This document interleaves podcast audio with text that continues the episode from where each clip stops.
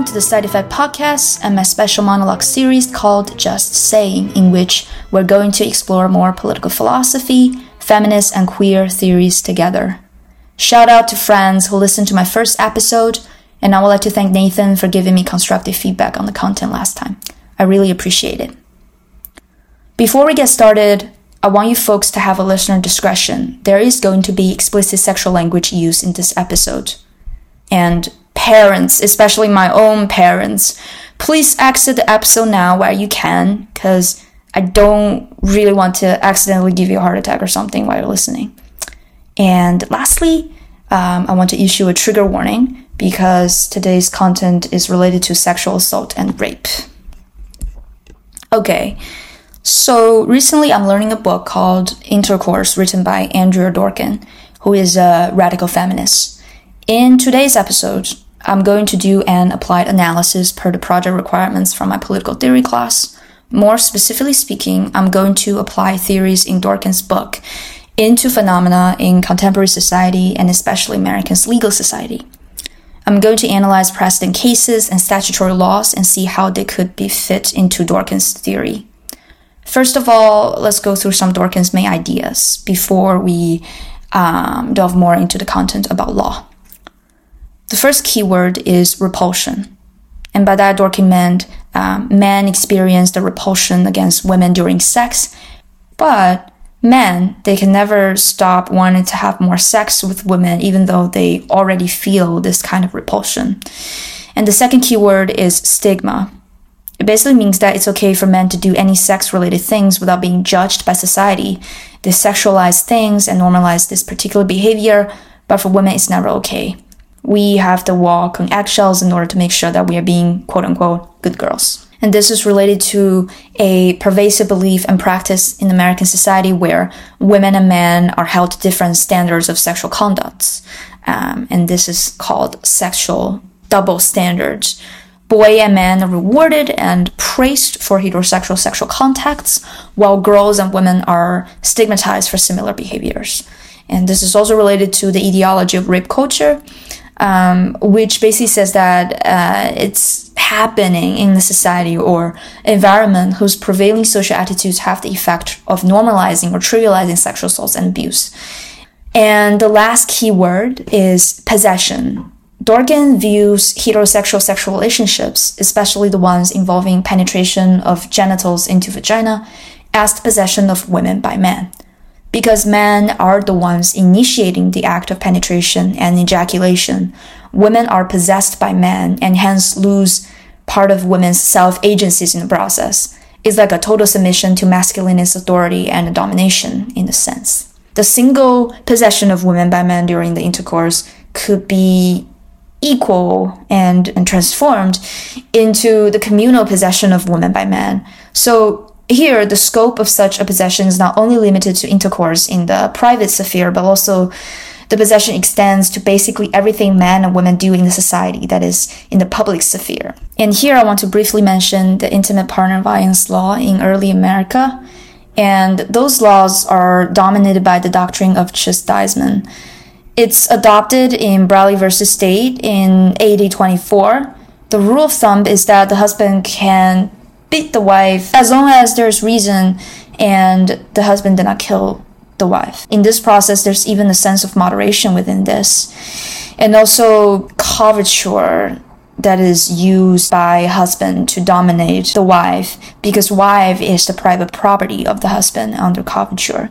Some states continue to treat spousal rape differently from non-spousal rape, including allowing shorter time limits for reporting spousal rape, imposing an additional requirement of force or threat of force by spousal offenders, and excluding spousal victims altogether from some sexual assault offenses. And worst case of all, I don't think a lot of wives and women are actually reporting rape because they know their case are not going to be successful in the end. And since we are talking about intimate partner violence already, let's just take a look at traditional law of self-defense. It's being reformed by feminists, thank God. But let's just take a look at how ridiculous it was before. So there are several doctrines within traditional law of self-defense. The first one is the imminence requirement, one may only act in self defense if, at the time of the act, he or she reasonably believes that there is a present or imminent danger of self threatening physical harm.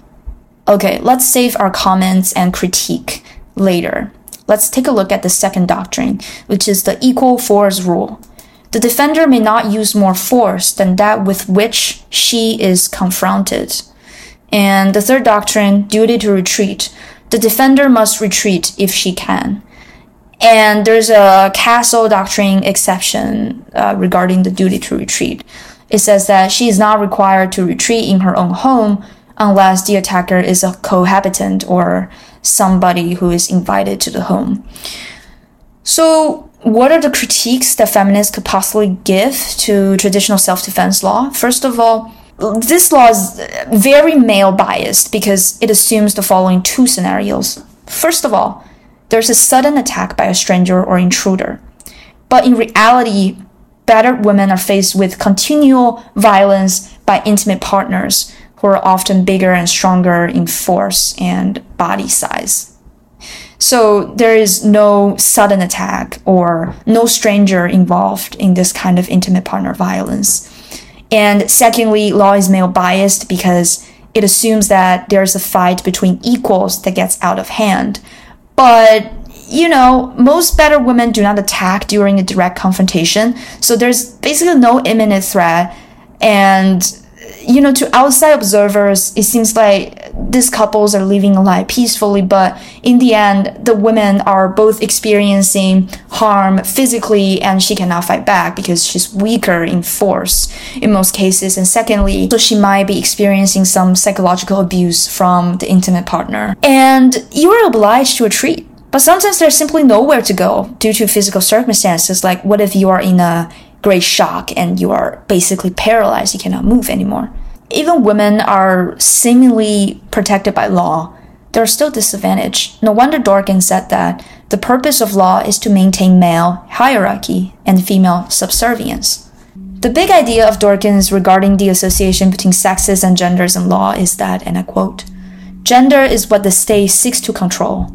Who is the man here? Which is the woman?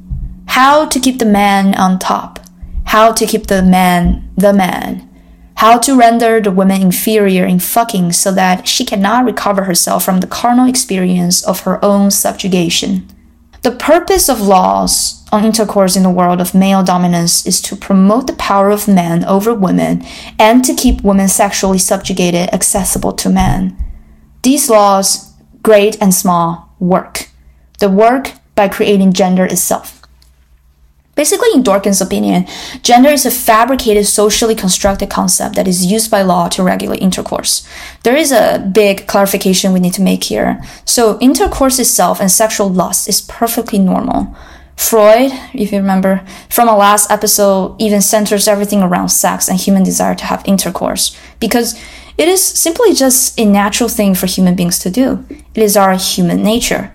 But Dworkin argues that in society and in law specifically, Rather than having human nature, we are forced to comply with the sexed nature, where men and women are fixed into hierarchical roles such as the active versus the passive, the dominant versus the subordinate, fucker versus the fucked, top versus bottom, etc. So Dworkin said, um, if gender hierarchy isn't natural, that means we have created it and we maintain it. Law force compliance in those who do not want to be punished. They produce fear, they create order in this. Their active meaning laws are instrumental in organizing human energy, creativity, and potential into patterns of actual behavior, including sexual behavior. And this could explain why society is so homophobic and transphobic. And in this specific case, I want to talk about the criminalization of sodomy. Why is it criminalized? Because sodomy violated the intrinsic male nature where they are naturalized to be the one who is dominant in sex, to be the fucker rather than the fucked, to be the top rather than the bottom.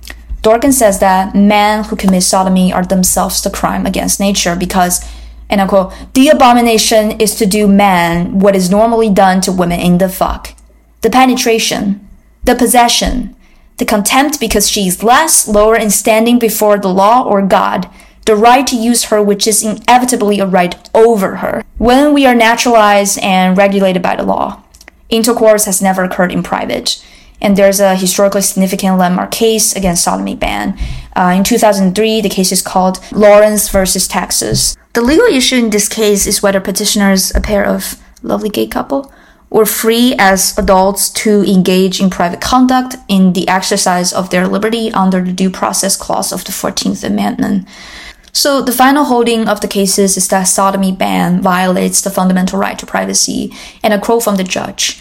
Sodomy prohibitions touch upon the most private human conduct, sexual behavior, and in the most private of places, the home. They seek to control a personal relationship. Because it's like the police basically barged in in the middle of the sex and caught two men having sex.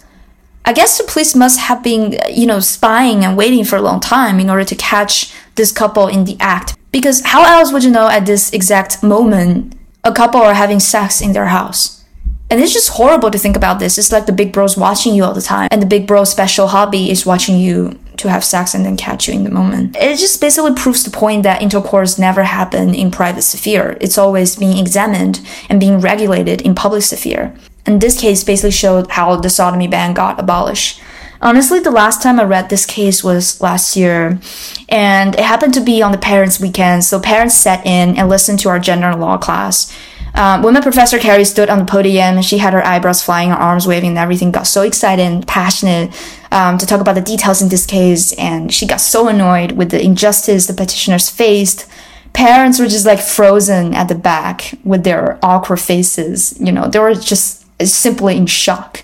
I got into class late that day, so um, I was at the back and I was surrounded and sandwiched by a bunch of parents. I could just peek through their awkward faces with their frowning eyebrows that I guess they must be hella regretting that they should have chosen to sit in the French class next door instead. I don't know. It's just so hilarious to think back. Uh, okay, back to business. Um, again, there is just like a powerful quote from Dworkin that I would like to use to end today's episode. She said that the legal and illegal fuck create the legal and illegal women. Law creates lawlessness, and in each sphere, intercourse is political dominance, power as power or power as pleasure. It's just worth thinking about the fact that the rule of law as something that maintains social order could be rooted in patriarchy, could be so exclusionary, biased, and even violent towards disadvantaged populations. Is law even our savior? is it even like a lighthouse pointing to justice or for women, non-binaries, transgender, queers, and people of color? Is law a sort of like illusion that leads to further disappointment? Thank you for listening to today's episode. I hope you learned something more or less. An exciting news is that for my next Just Saying monologue, I will be talking about gender and identity politics more, and also I want to further touch upon consent theories more. And during Thanksgiving, Hebe and I are going to record another side effect episode about love, attachment, and trust. So stay tuned. Take care.